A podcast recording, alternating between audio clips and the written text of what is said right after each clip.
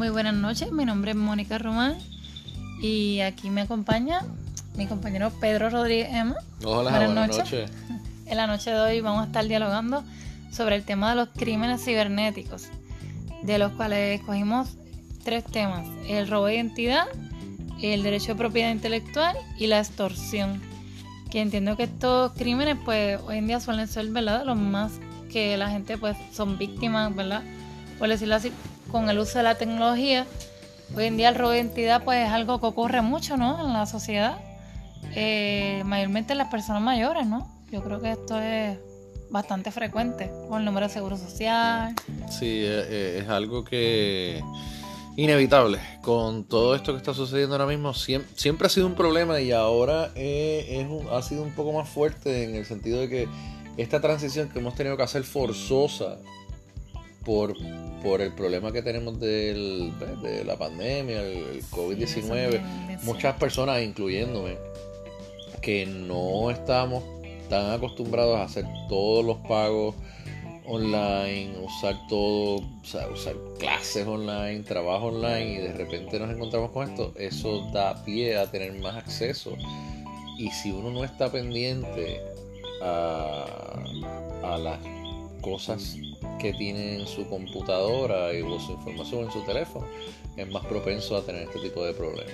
¿Qué, usted cree que podemos hacer para evitar que, esto no ocurra? Por ejemplo, yo estoy en la computadora, estoy entrando información mía, que no debería yo estar entrando, por ejemplo, el número de seguridad completo no debe es, estar. Es siempre estar pendiente en dónde la estás dando esa información. Es siempre estar pendiente de eso, porque no, no puedes entrar a cualquier lugar que te pidan tu información seguro social, dirección, nombre completo, fecha de nacimiento y darla. Tiene las páginas que siempre están bien seguras son las páginas de los bancos, de páginas de pagos, de tarjeta de crédito.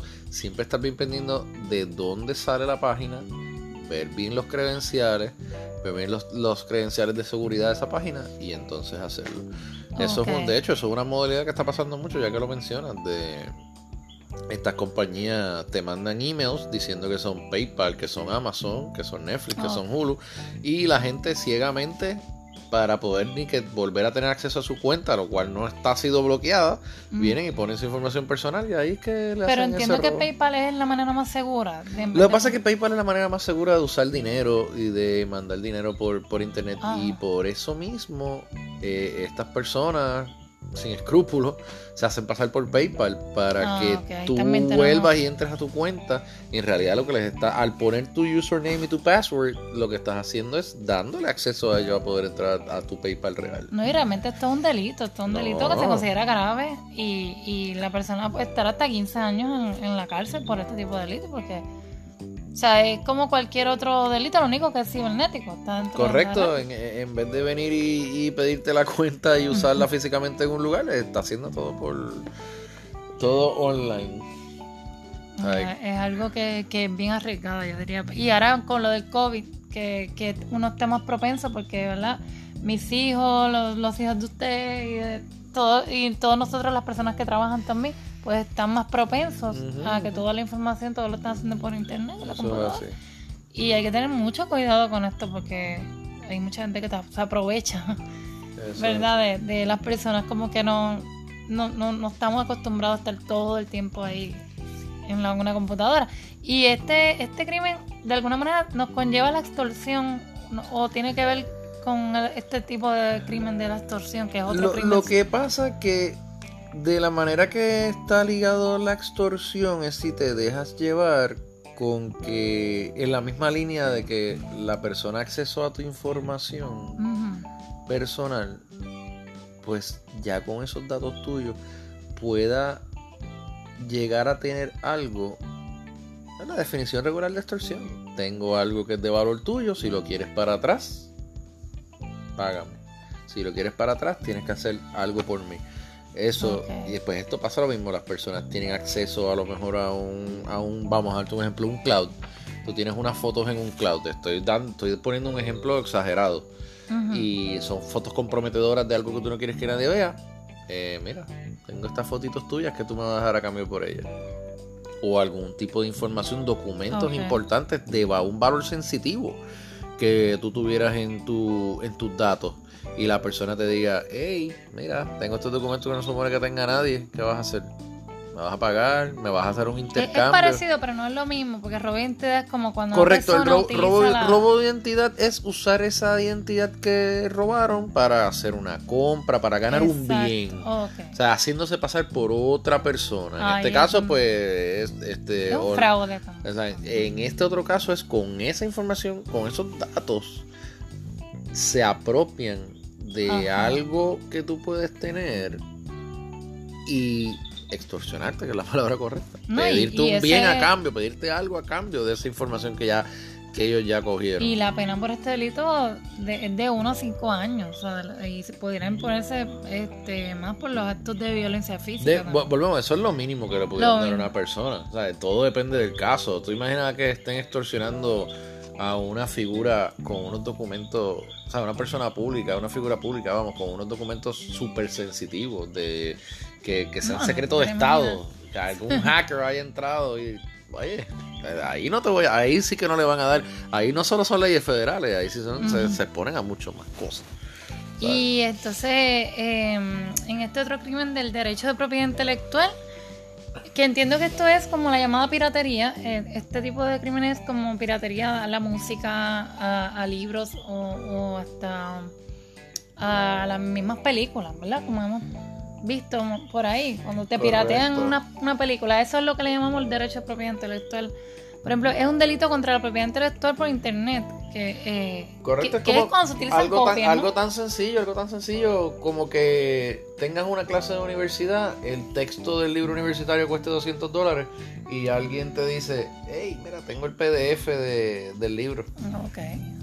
Tan sencillo como que, mira, lo descárgalo, está aquí en, esta, en este file sharing, descárgalo sí, te está dando un beneficio a ti como persona, ¿verdad? Estás teniendo el libro, uff, qué chévere, no te voy a pagar los 200 dólares. Pero esa casa, esa casa que publica el libro está dejando de ganarse esos 200 dólares. Y tú estás teniendo el bien sin pagarlo. Pues eso ahí. Y esto es como decir, si pudiéramos decir que es lo mismo cuando una persona te da un copy-paste de un trabajo de, de, un autor, ¿verdad? Y lo, y lo pasas a un trabajo como si fuera tuyo. El correcto. Y cuando una persona lo mismo, una persona coge una una te, estás dejando llevar por esa línea, tú sabes, de que una persona pueda coger también e, ese, esa propiedad intelectual y darle un copy paste a una persona coja una canción y se apropie de ella. también, también se pudiera hacer, pero aquí más bien lo que te están hablando es de la modalidad de piratear en el sentido de ese ganar ese ¿cómo te, ¿cómo te digo? Tener ese bien que sería el producto sin un pago o, o ganar dinero de tener ese producto sin tú tener los derechos para poder reproducirlo. Por ejemplo, eh, tienes un. Esto es lo, al finales de los 90, principios de los 2000, eh, había un, estaba Napster. Tú tenías un CD, lo quemabas en tu computadora, inocentemente lo ponías en Napster para cambio de otro CD. Y tú pensabas, pues mira, puse mi CD en Napster y conseguí otro, que chévere, y lo compartí. Pero cuando vienes a ver, hay muchas personas que ¿Cuántas veces se reprodujo ese CD que tú pusiste ahí? O sea, tú pagaste 18.99 por tu CD y millones de personas tuvieron el CD y nadie lo pagó. ¿Cómo afecta eso a la casa disquera? Dejó de ganar. Por eso es que ahora el modelo de el modelo de compartir música se convirtió en una membresía mensual y los derechos se pagan distintos. O sea, ellos tuvieron que cambiar toda la industria musical para poder evitar la piratería. Y esta pena podría conllevar de 6 meses a 4 años y una multa de 12 a 24 meses, que, que es un delito igualmente grave como los demás. Sí, la gente lo ve como algo bien sencillito, como que, sí, te pasé una musiquita, con, mira, Pero te pasé el PDF de un libro, mira, la película nueva la bajé de un torrent, tengo la película última de los Avengers, pero no pero son los derechos del autor, exacto, el daño que están haciendo. Oye, hay personas que cogen eso y, y simplemente hacen hasta copias físicas y las venden. No, imagínate. Pero bueno, pues muchas gracias por estar compartiendo conmigo esta noche. No, gracias, gracias a ustedes por invitarme y, y dejarme hablar un ratito sobre... Claro que sí, siempre es bueno saber sobre, sobre estos temas, ¿verdad? Que hoy en día están pasándonos tanto con, con, con el uso de la tecnología, ya que estamos más propensos a esto estando en la casa con el COVID, así que Pues gracias por su tiempo. No, gracias a usted, que tenga linda noche. Igualmente.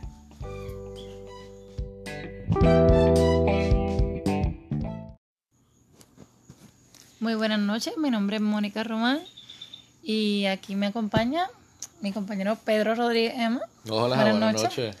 En la noche de hoy vamos a estar dialogando sobre el tema de los crímenes cibernéticos, de los cuales escogimos tres temas, el robo de identidad, el derecho de propiedad intelectual y la extorsión.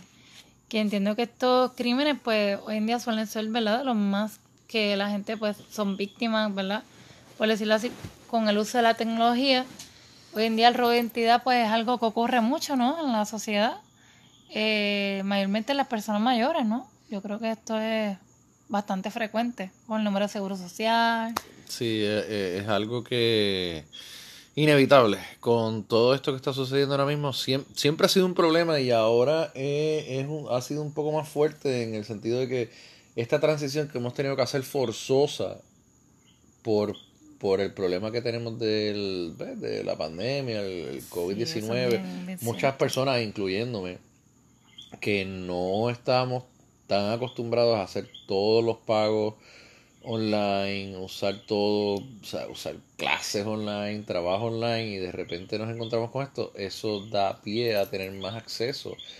Y si uno no está pendiente a, a las cosas que tiene en su computadora y, o su información en su teléfono, es más propenso a tener este tipo de problemas. ¿Qué, usted cree que podemos hacer para evitar que, esto no ocurra? Por ejemplo, yo estoy en la computadora, estoy entrando información mía, que no debería yo estar entrando, por ejemplo, el número de seguridad completo no debe es, estar. Es siempre estar pendiente en dónde la estás dando esa información. Es siempre estar pendiente de eso, porque no, no puedes entrar a cualquier lugar que te pidan tu información seguro social, dirección, nombre completo, fecha de nacimiento y darla. Tiene las páginas que siempre están bien seguras son las páginas de los bancos, eh, páginas de pagos de tarjeta de crédito. Siempre estar bien pendiente de dónde sale la página, ver bien los credenciales ver los, los credenciales de seguridad de esa página y entonces hacerlo.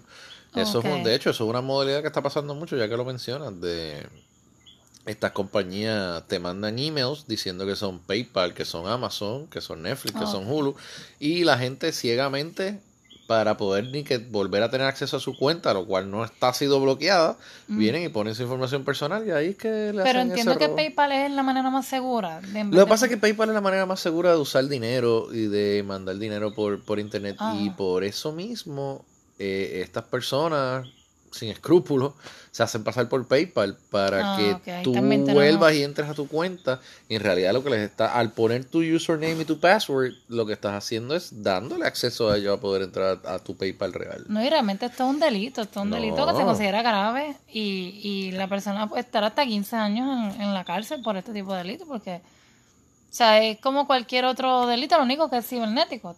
Correcto, en, en, vez de venir y, pedirte la cuenta y usarla físicamente en un lugar, está haciendo todo por todo online. es algo que, que es bien arriesgado, yo diría. Y ahora con lo del COVID, que, que uno esté más propenso, porque, ¿verdad? Mis hijos, los, los hijos de usted y, de todo, y todos nosotros, las personas que trabajan también, pues están más propensos a que toda la información, todo lo están haciendo por internet. Y hay que tener mucho cuidado con esto porque hay mucha gente que se aprovecha, ¿verdad? De, las personas como que no, no, no, estamos acostumbrados a estar todo el tiempo ahí en la, una computadora. Y este, este crimen de alguna manera nos conlleva la extorsión o tiene que ver con este tipo de crimen de la extorsión, que es otro crimen. Lo que pasa que de la manera que está ligado la extorsión es si te dejas llevar con que en la misma línea de que la persona acceso a tu información personal, pues ya con esos datos tuyos pueda llegar a tener algo la definición regular de extorsión. Tengo algo que es de valor tuyo, si lo quieres para atrás, págame. Si lo quieres para atrás, tienes que hacer algo por mí. Eso, y después esto pasa lo mismo, las personas tienen acceso a lo mejor a un, a un vamos a darte un ejemplo, un cloud. Tú tienes unas fotos en un cloud, estoy, dando, estoy poniendo un ejemplo exagerado. Y son fotos comprometedoras de algo que tú no quieres que nadie vea. Eh, mira, tengo estas fotitos tuyas que tú me vas a dar a cambio por ellas. O algún tipo de información, documentos importantes de un valor sensitivo que tú tuvieras en, tu, en tus datos y la persona te diga, hey, mira, tengo este documento que no supone que tenga nadie, ¿qué vas a hacer? ¿Me vas a pagar? ¿Me vas a hacer un intercambio? Es, parecido, pero no es lo mismo, porque robo de identidad es como cuando Correcto, el robo, de identidad es usar esa identidad que robaron para hacer una compra, para ganar un bien. O sea, haciéndose pasar por otra persona. En este caso, pues... Este, es un fraude. en este otro caso es con esa información, con esos datos, se apropian de algo que tú puedes tener y extorsionarte, que es la palabra correcta. pedirte un bien a cambio, pedirte algo a cambio de esa información que ya que ellos ya cogieron. Y la pena por este delito es de, uno a cinco años. O sea, y pudieran ponerse este, más por los actos de violencia física. volvemos, eso es lo mínimo que le pudieran dar a una persona. O sea, todo depende del caso. Tú imaginas que estén extorsionando a una figura con unos documentos, o sea, una persona pública, una figura pública, vamos, con unos documentos súper sensitivos de que, que sean secretos de Estado, que algún hacker haya entrado y, oye, ahí no te voy, ahí sí que no le van a dar, ahí no solo son leyes federales, ahí sí se, se, exponen a mucho más cosas. Y entonces, em, en este otro crimen del derecho de propiedad intelectual, que entiendo que esto es como la llamada piratería. Eh, este tipo de crímenes como piratería a la música, a, libros o, hasta a las mismas películas, ¿verdad? Como hemos visto por ahí, cuando te piratean una, una película. Eso es lo que le llamamos el derecho de propiedad intelectual. Por ejemplo, es un delito contra la propiedad intelectual por Internet. Que, eh, Correcto, que, es, cuando se utiliza algo, tan, algo tan sencillo, algo tan sencillo como que tengas una clase de universidad, el texto del libro universitario cueste 200 dólares y alguien te dice, hey, mira, tengo el PDF de, del libro. Ok. Tan sencillo como que, mira, lo descárgalo, está aquí en, esta, en este file sharing, descárgalo.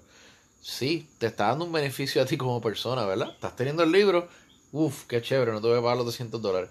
Pero esa casa, esa casa que publica el libro está dejando de ganarse esos 200 dólares.